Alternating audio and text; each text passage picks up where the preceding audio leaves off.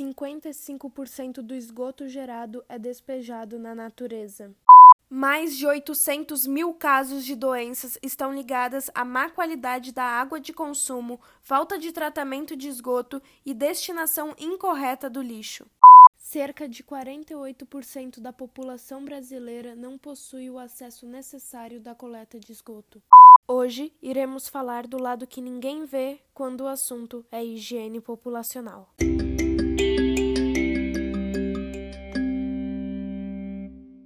Estas são notícias que dizem respeito ao saneamento básico, mas suas consequências não são apenas a infeliz miséria dos brasileiros pobres. Não são apenas tristes reportagens de pessoas vivendo em lugares inabitáveis na televisão, mas sim saúde, diz respeito à saúde deste país. Como dito anteriormente, são mais de 800 mil casos de doenças ligadas a saneamento básico, mas nesse podcast vamos dar um destaque apenas a doenças desprovidas de protozoários, cujas são bem famosas: a malária, a amebíase, leishmaniose visceral, entre muitas outras. Primeiro, é importante sabermos o que são protozoários. De modo geral, são seres eucariontes, unicelulares e heterótrofos pertencentes ao reino prototicista. Apesar de sua maioria serem aquáticos de vida livre, há também os parasitas,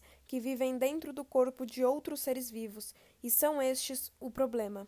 Todas essas doenças, malária, amebíase, etc., surgem nos acúmulos de lixo orgânico, na água imprópria para consumo e no esgoto não tratado. E mesmo que tenhamos como projeto a disseminação do transmissor, será praticamente impossível o combate, uma vez que não acabaremos com o berço dos protozoários.